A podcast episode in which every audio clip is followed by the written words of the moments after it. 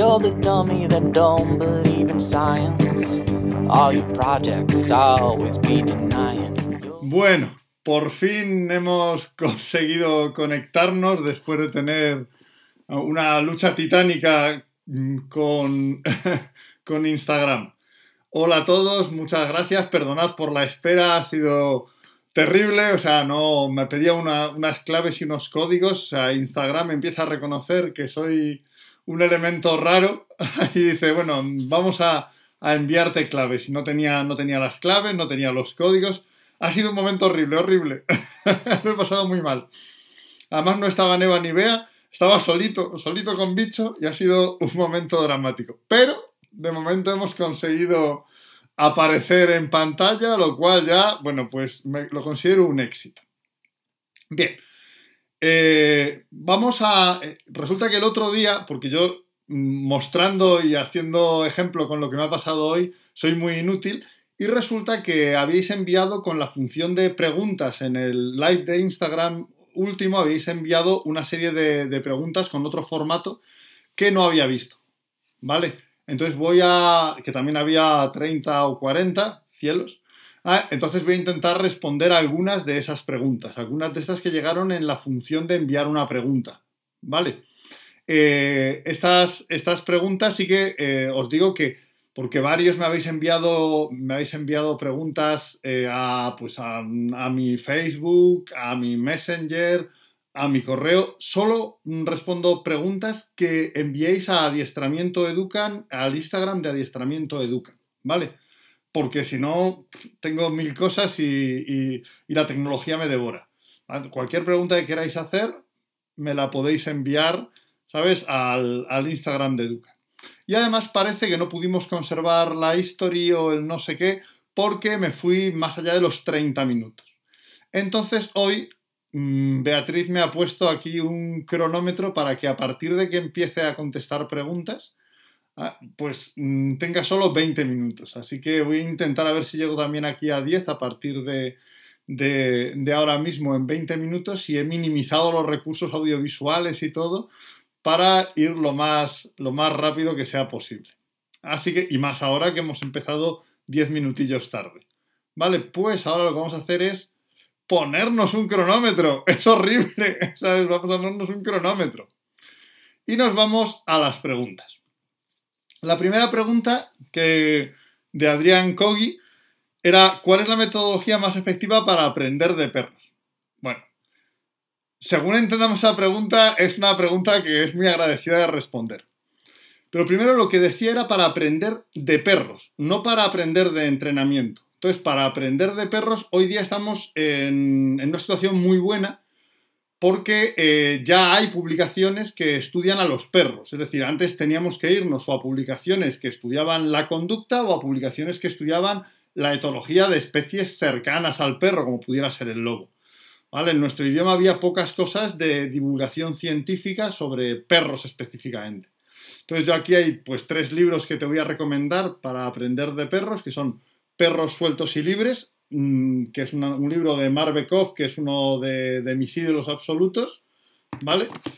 Eh, Cómo nos hablan los perros, que es también un libro de Gregory Burns eh, que, habla sobre cómo es el afecto a nivel científico de los perros por nosotros.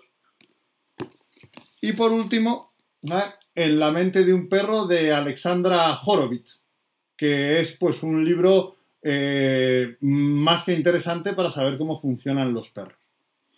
Si la pregunta hubiera sido más en el tema de qué tipo de adiestramiento es más efectivo para trabajar con perros, mm, yo creo que la, la, efectividad no es el único criterio. O sea, tú tienes que trabajar con algún tipo de forma de entrenamiento que te haga sentir cómodo en el camino, que no solo el resultado sea lo que te resulte valioso.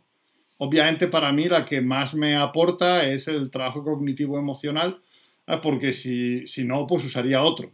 Pero hay un montón de formas y, no creas a nadie que te diga que solo hay una forma única de entender o de entrenar a un perro. Hay un montón de formas de entrenar a los perros que mm, tienen que cuadrar con tu forma de entenderte y de querer a los perros.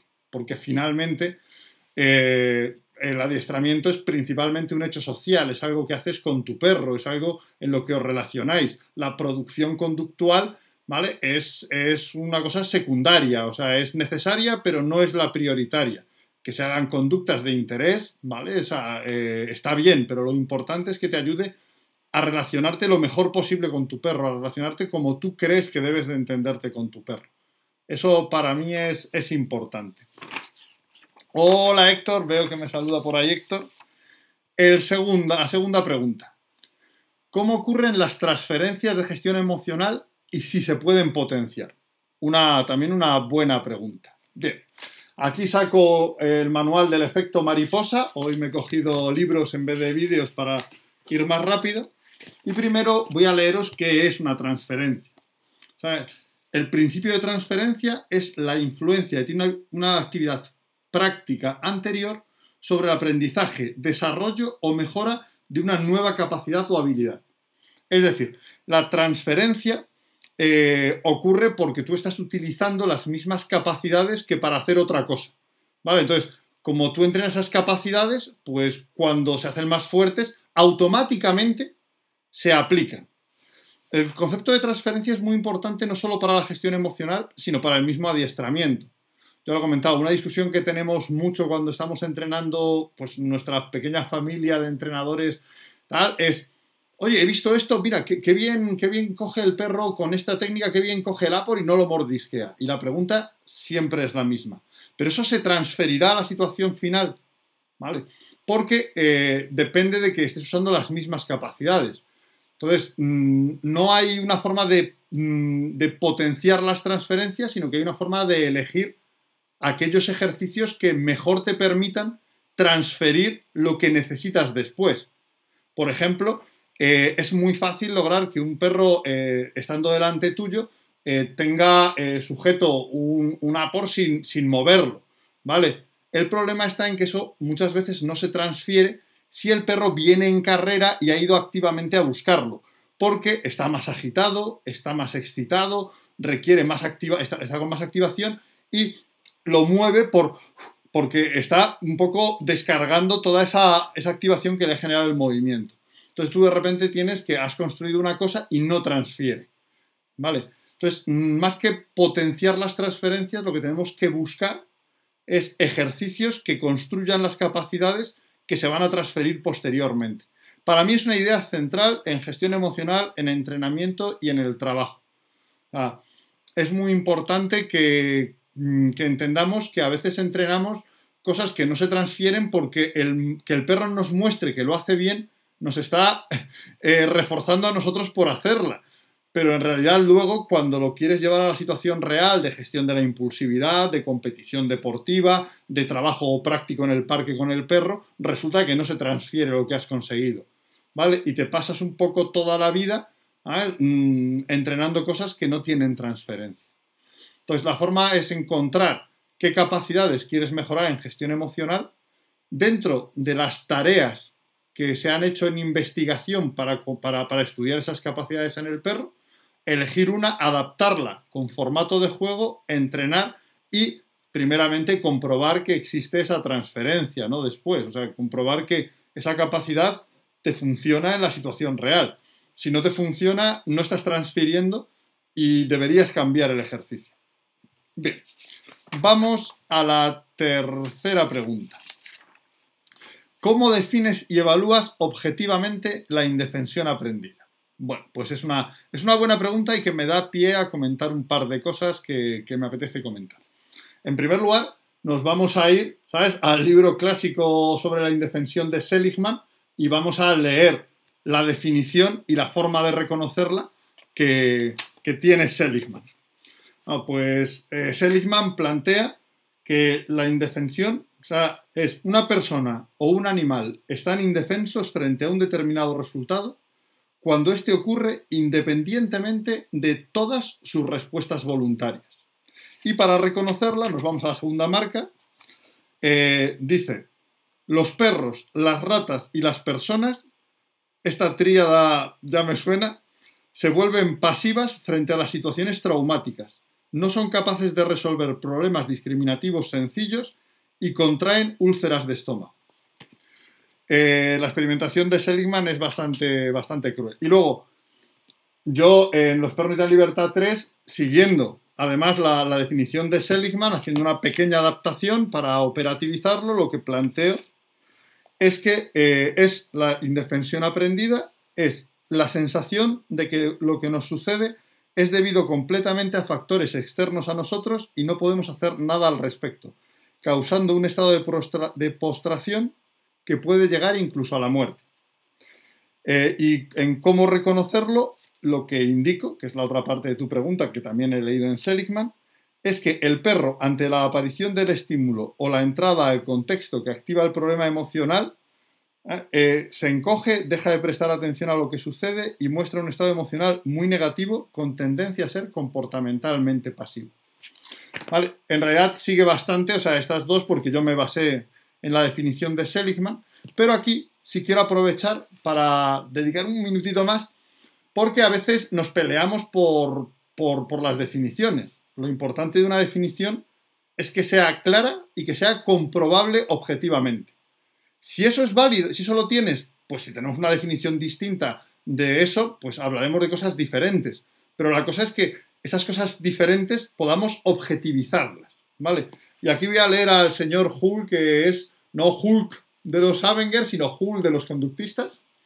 Una cosa que dice y que es para mí muy importante, ¿vale? Que es eh, la teoría científica es una herramienta de investigación de búsqueda en la naturaleza de las respuestas a las preguntas que motivan al investigador. Solo accidental y secundariamente constituye una técnica de persuasión. Nunca tendría que rebajarse al nivel de mera esgrima verbal tan característica de la argumentación y controversia metafísica. Es decir, que ponerse a discutir sobre mi definición es mejor que la tuya y la mía es... Si es objetiva y es científica, nos vale para comprobar si está presente o ausente en una situación. ¿Vale? Eso es lo que necesitas. No necesitas otra cosa. Bien, después me preguntan, ¿sabes? La pregunta 4 es que si ofrecemos becas online. Esta, esta es rápida de contestar. Mm, actualmente no ofrecemos becas online pero mira, a partir de esta pregunta nos, lo vamos a plantear, vamos a pensar cómo se puede estructurar algún tipo de sistema de becas para, algún tipo de estudiante y, a partir de ahí veremos si, si, si se hace viable. Pero de momento no, lo siento. Bien, nos vamos a la pregunta 5 que me pregunta eh, Nina C444 cómo reforzar el vínculo emocional afectivo con perros de competición. Esta es otra pregunta que requiere un cierto, mm, trabajo y una respuesta mínimamente amplia. En primer lugar, decir que vínculo emocional afectivo es, redundante. El, afecto es una emoción social, es una emoción especializada y por tanto eh, el afecto es emocional necesariamente, es decir, no existe un afecto no emocional. ¿Vale? Entonces, bastaría con decir cómo reforzar el vínculo afectivo. Nosotros aquí combinamos cuatro protocolos que además mm, dos de ellos diseñamos específicamente para esto. Porque es verdad que es un problema. Eh, los perros en competición tenemos que estimularlos mucho, que llevarlos muy activados, muy, muy excitados. Tenemos que potenciar que les encante aquellas cosas con las que les gratificamos, como la pelota típicamente, la comida. Y esto hace mm, que el perro esté en, un contexto y en un estado eh, mental en el que, eh, y emocional en el que es difícil, ¿no? Pues expresar y recibir afecto como tradicionalmente se entiende. Para, para lograrlo, nosotros usamos cuatro protocolos. En primer lugar, usamos el espacio de juego, que es una forma de juego con el juguete, con, con ese elemento que usamos para gratificar, ¿vale? Normalmente, el espacio de juego es una forma de jugar que es social y colaborativa, ¿sabes? Es cooperativa, competitiva. O sea, el perro quiere ganarte y te entiende además también como, como, como rival, el que quiere ganar y que necesita para competir, que es mm, el paradigma colaborativo competitivo, es el que aporta los mejores resultados. Por tanto, al jugar contigo como parte activa y no ser tú únicamente el motor de la pelota, como eh, si fuera un lanzabolas de tenis, el perro tiene una serie de complejas interacciones sociales que le pedimos que realice durante ese juego, que mantienen el juego como, como un elemento afectivo y social entre, entre guía y, perro. También tenemos, y eso si habéis visto algún vídeo de los que tenemos entrenando protección con, yo, pocos porque a mí no me, me, da mucha vergüenza lo de los vídeos, pero con, Marcos González y, o, con, o con Juan Carlos Moreda, que somos compañeros de entrenamiento, en el que hacemos protección y al terminar la protección dejamos por ahí las mangas y el perro se tumba y se relaja y tal. Bueno, nosotros también trabajamos para que los perros se calmen, tenemos una cosa que se llama el espacio de calma y trabajamos para que los perros se calmen antes y después, para que no se queden acelerados, ¿no? Esto, esto sería un problema, si los perros entran demasiado acelerados, no pueden recibir una información social afinada, ¿vale? Y si cuando terminan siguen demasiado acelerados y no se relajan ni descomprimen, tampoco mantienen la conexión emocional con, las personas que están ahí. ¡Oh! Manga, manga, pelota, pelota, obstáculo, obstáculo. Necesitamos quitar eso, ¿vale? Por último, nosotros tenemos un protocolo de, sesiones de vinculación afectiva para estructurar de manera objetivable y reconocible en qué punto está la relación y mejorarla. Y de esos tenemos un cuarto protocolo que son una especialización de eso, que son los intercambios afectivos especializados.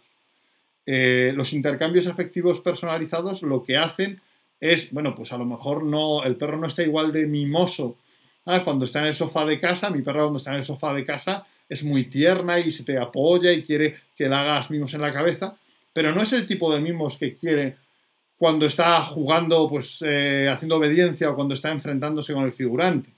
Ahí eso mm, no corresponde. Igual que cuando, pues, cuando el niño está, tu niño está jugando un partido de fútbol súper complicado, pues mm, a lo mejor la mejor forma de mostrarle afecto no es darle un abrazo, ¿sabes? Y darle besitos. A lo mejor es mejor decirle, venga, chaval. Entonces nosotros creamos un intercambio, eh, un intercambio mm, personalizado, o sea, en el que pues mostramos el afecto, pues por ejemplo, pues a mi perro le gustan unas palmadas, ¿sabes? Más, más, más recias, eh, a veces juego con ella ahí a beso o mordisco, eh, una serie de elementos personalizados para que el perro exprese y reciba afecto de forma reconocible y objetiva dentro del contexto de trabajo. Pero es una cosa muy importante y esta pregunta de Nina me parece central para la práctica deportiva eh, saludable, segura, estable y dentro de eso que decimos que, que la relación ¿sabes? Que el entrenamiento sea relación social sobre todo, que sea, que sea algo que hacemos el perro y nosotros juntos, no que estamos a la vez en el sitio. O sea, una, buena pregunta. Después la pregunta 5, ¿sabes? la pregunta 6, perdón, es una pregunta de estas un poco que podrían ser comprometidas, pero que yo la voy a responder. Y me dice, presión y exigencia en cognitivo emocional. ¿Algún comentario rápido?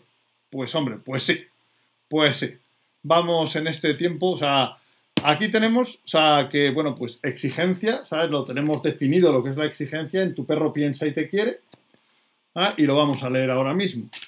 Exigir es una acción emocional de valencia negativa, activa, voluntaria, autocontrolada y de intensidad media, que se realiza hacia otro individuo para que dicho individuo realice una conducta ¿ah? que está en un objetivo contextual.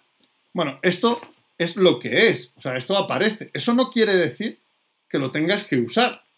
¿Vale? O sea, la exigencia o sea, eh, es esto en el cognitivo emocional que es un poco lo que, lo que es en el contexto social.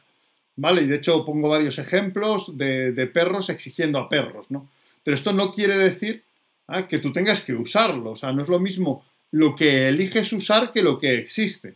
Igual que puede existir reforzamiento negativo dentro de un marco conceptual conductista y no tienes necesariamente que usarlo, pero existe, la exigencia eh, significa esto. Éticamente, porque a mí tampoco me importa mojarme en eso, yo considero que es lícito exigirle a un perro cuando esa exigencia es para su propio bienestar y seguridad. Por ejemplo, yo creo lícito exigirle a un perro acudir a la llamada para que no le pueda atropellar un coche. ¿Vale?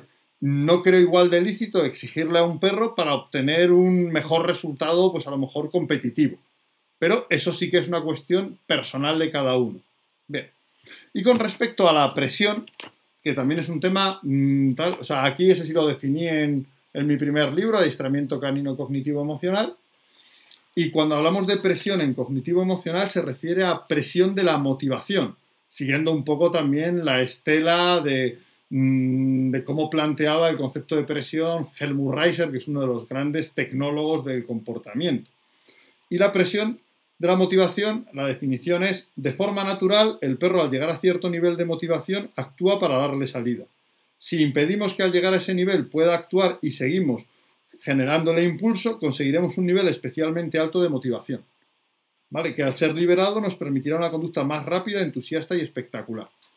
Es decir, que la presión de la motivación es que cuando el perro tiene ganas de ir a por la pelota, no le dejo ir, por ejemplo, diciéndole que permanezca sentado, para que acumule ganas y vaya a por la pelota.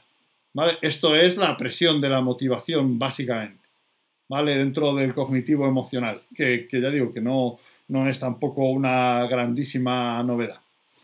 Y por último, me va a dar tiempo a ver la pregunta 7, que es que si hay futuro, me pregunta mi tocayo Carlos TR14, que si hay futuro entrenando y educando perros. Bueno, en primer lugar, mal iríamos si, no, si yo creyera que no hay futuro, porque me dedico a esto y sería tremebundo. Pero es una pregunta que en este momento es pertinente.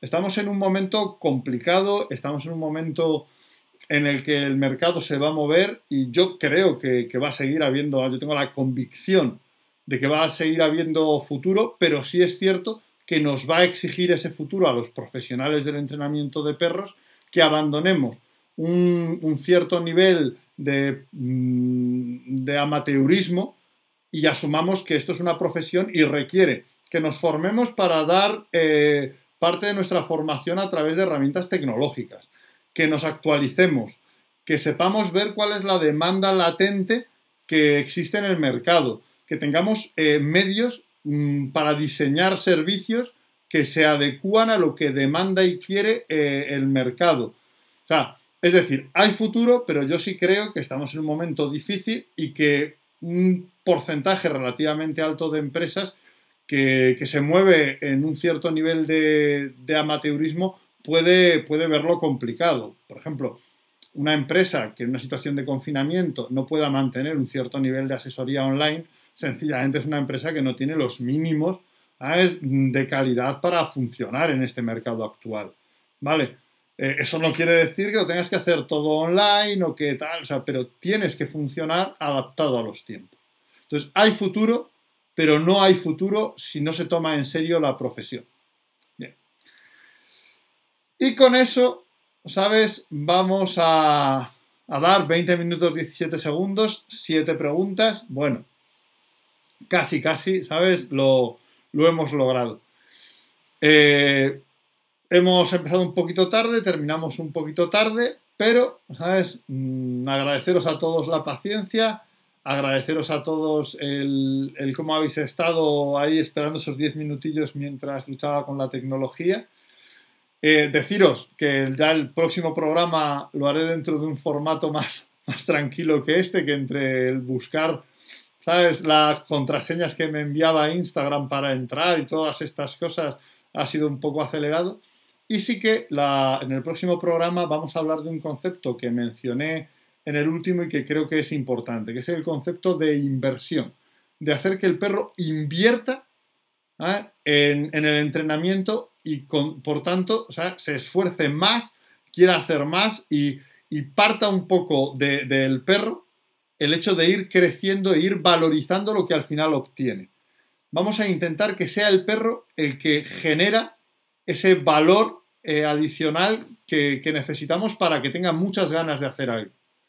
Vamos a hacer, lo decíamos en el otro, en el otro, en el anterior programa, el cinturón negro no, no vale nada, vale porque implica mucho esfuerzo, vale porque te exige invertir mucho.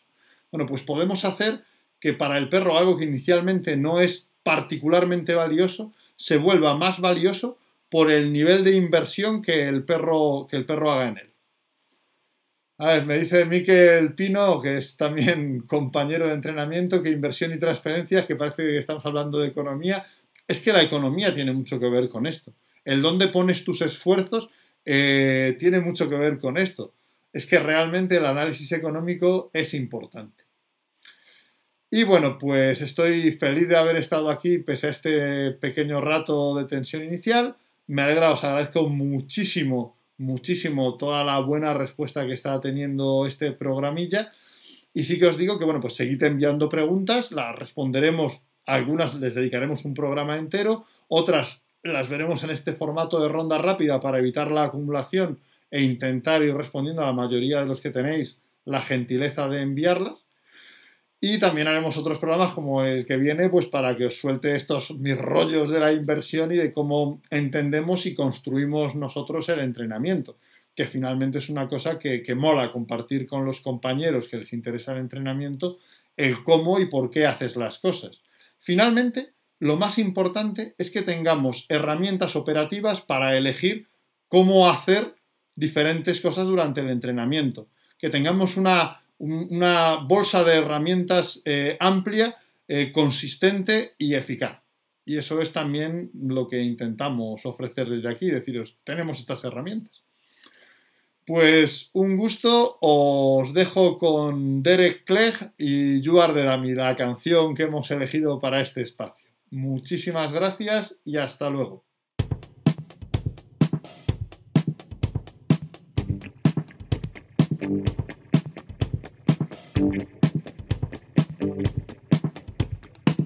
You're the dummy that don't believe in science. All your